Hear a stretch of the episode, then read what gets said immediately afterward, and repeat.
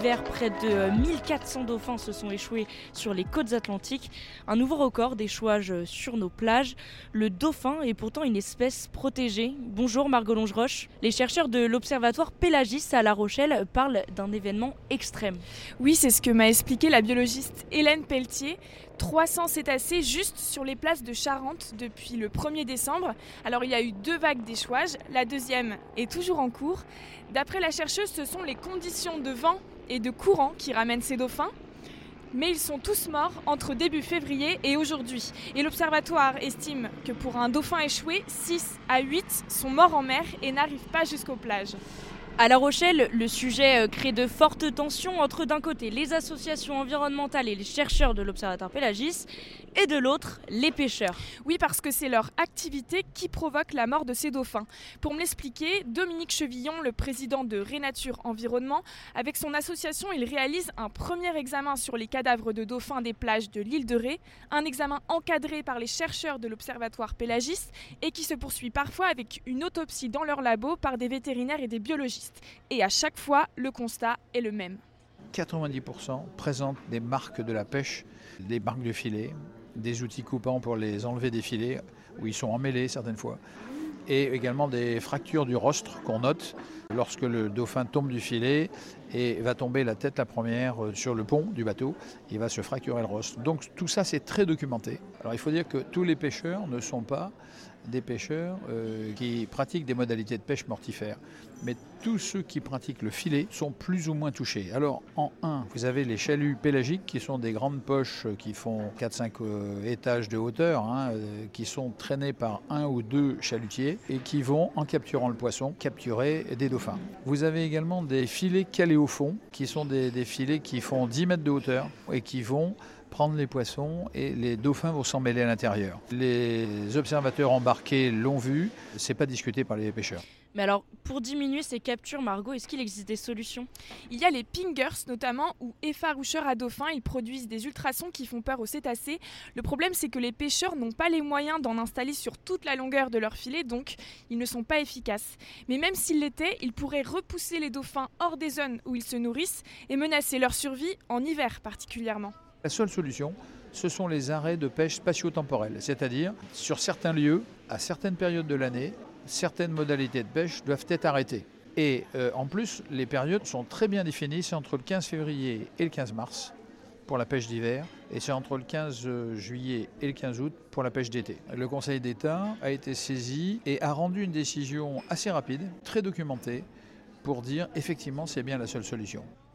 Une décision rendue le 20 mars dernier, le gouvernement français a six mois pour proposer des mesures. Mais alors les pêcheurs, ils l'ont bien pris cette nouvelle? Pas vraiment, j'ai discuté avec Johnny Wall, il est président du comité régional de la pêche en Nouvelle-Aquitaine. Il dénonce un climat de défiance envers sa profession. J'avais rencontré bon nombre de collègues à moi. On n'était, nous, pas forcément contre les fermetures spatio-temporelles, dès l'instant qu'elles étaient financées. Après, il y a des activités qui pourraient être considérées comme plus à risque. Mais est-ce qu'on a voulu identifier ces pêcheries? Je ne sais pas. Je ne veux pas qu'on stigmatise une profession. Après, euh, qu'on essaie de trouver des solutions constructives, oui. Qu'on stigmatise, non. Je suis très inquiet, comment dire, pour les jeunes générations. Il faut quand même garder l'esprit que les gens, ils sont là, euh, les marins, ils sont là pour nourrir les gens, quoi. Ils sont là pour gagner leur vie. Il y a un tissu économique. Ce que j'ai ressenti à son contact, c'est la peur que son métier tel qu'il le connaît disparaisse. Alors même s'il reconnaît l'intérêt d'interdire certaines zones de pêche, il nie les chiffres des captures accidentelles et il est opposé à l'installation de caméras scientifiques sur les bateaux, des outils qui permettraient pourtant d'intégrer les pêcheurs à la recherche pour la protection des dauphins. Hélène Pelletier me l'a dit, l'apport des connaissances de ces caméras est inestimable pour les chercheurs. Elle permettrait de trouver des solutions plus ciblées que l'interdiction totale de pêcher dans ces zones. Merci Margot euh, pour euh, cet éclairage. Notre invité est en train de s'installer. Oui, Elsa Tudal qui arrive. On n'a que trois micros, donc euh, Margot laisse la place à Elsa. Bonjour Elsa Tudal. vous êtes chef du service maritime à la direction départementale, c'est-à-dire bah, que vous représentez la préfecture sur le terrain sur ces sujets. vous êtes donc en première ligne sur cette question de la capture accidentelle de dauphins. La décision du Conseil d'État euh, d'interdire certaines zones à la pêche, euh, concrètement sur le terrain, pour vous, ça veut dire quoi? Euh, la décision, elle est arrivée à, un moment un peu charnière sur ce sujet. Ça fait déjà plusieurs années que le gouvernement, les ONG, les pêcheurs et les, scientifiques travaillent à mettre en place des mesures qui, pour l'instant, étaient expérimentales et déployées sur quelques navires seulement. on a depuis trois mois un plan d'action très très ambitieux de la part du gouvernement pour équiper énormément de navires dans le golfe de Gascogne avec des caméras, des observateurs embarqués, des dispositifs qui permettent d'éloigner euh, les navires pour euh, essayer de trouver des, solutions à cette problématique et puis mieux comprendre le phénomène. Euh, et c'est vrai que tous ces efforts qu'on essaie de déployer collectivement, de sensibiliser les, pêcheurs pour avoir une connaissance la plus fine possible sur ce phénomène, eh c'est un petit peu dur de, maintenir la mobilisation quand on a le Conseil d'État qui nous dit que bah, finalement tout ce qui est fait jusqu'à présent, ça ne va pas servir à grand-chose et qu'il faut fermer certaines zones de pêche. Est-ce que vous savez euh, déjà quelles zones vont être fermées, pendant combien de temps, s'il y aura des contrôles En fait, quelles informations vous avez, vous, sur la mise en place sur le terrain? Alors, les informations qu'on a aujourd'hui, c'est euh, le délai qui nous est donné, à nous, au gouvernement et, euh, et, pêcheurs et scientifiques, pour se mettre d'accord sur les zones et le, la temporalité de ces fermetures. Or, aujourd'hui, on manque un petit peu de connaissances.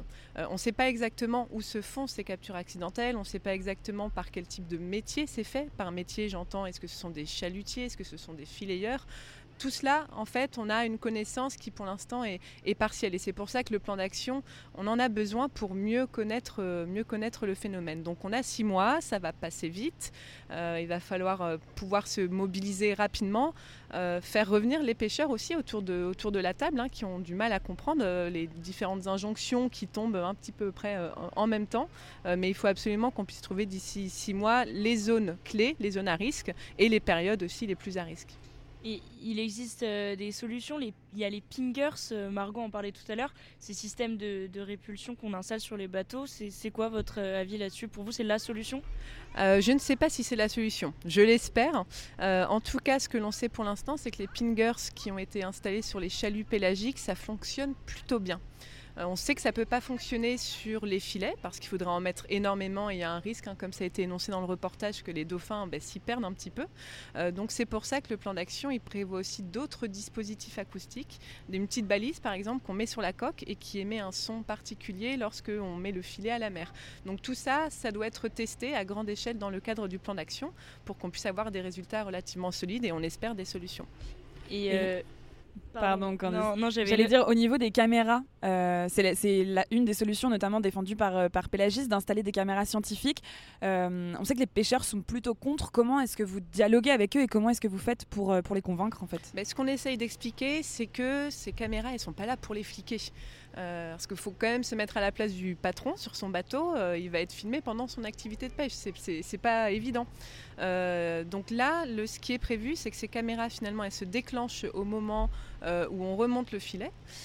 et elles vont uniquement filmer la partie où on voit le filet. Elles vont pas filmer les pêcheurs qui sont à bord. On va vraiment se concentrer sur cette période, enfin ce moment un peu charnière où les filets sont remontés et où potentiellement on peut avoir des captures accidentelles de dauphins. En fait, l'intérêt de la caméra, c'est pas de surveiller l'activité du pêcheur, c'est juste d'avoir un comptage un petit peu plus précis des captures accidentelles.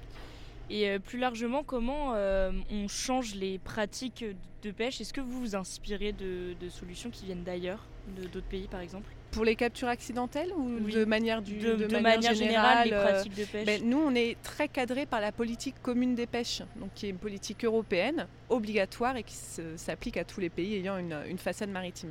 Dans ce cadre de cette politique, il y a énormément de réglementations, de règles très exigeantes et ambitieuses. Hein. Au niveau mondial, je pense qu'on est une référence au niveau européen.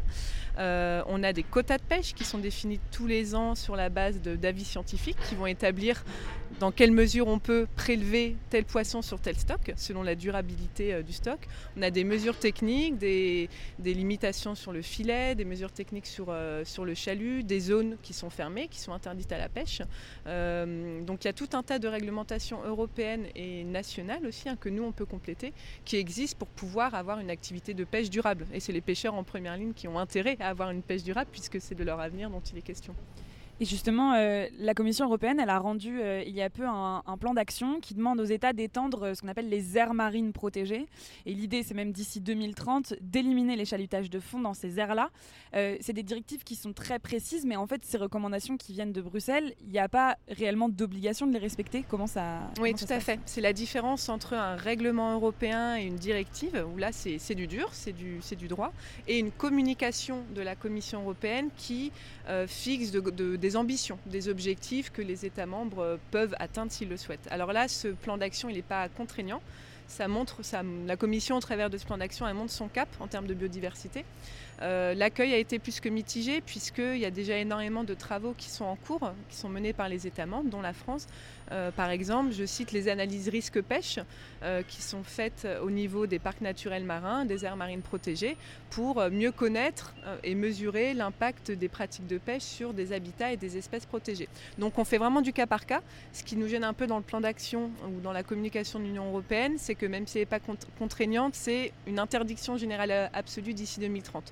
Or, il y a toujours un entre-deux qui est possible. Et ici, par exemple, euh, il y a ces études euh, en cours. Vous, oui, vous avez accès à ces études? Oui, on travaille avec le parc naturel marin, avec les pêcheurs aussi qui sont, euh, qui sont, bah, qui sont présents et qui sont mobilisés, hein, parce que c'est essentiellement d'eux que, que, viennent la donnée et la, et la connaissance, pour pouvoir identifier quel métier, quel métier peut avoir un impact sur des zoostères, sur des bancs de merle ou sur des espèces marines protégées. Et une fois qu'on aura un état des lieux relativement global, avec des niveaux de risque définis, un risque faible ou un risque modéré, là on devra euh, prendre des mesures réglementaires pour pouvoir euh, adapter au mieux l'activité de pêche par rapport à ces risques. Merci beaucoup euh, Elsa Tudal d'être venue nous voir sur le pont du Francin.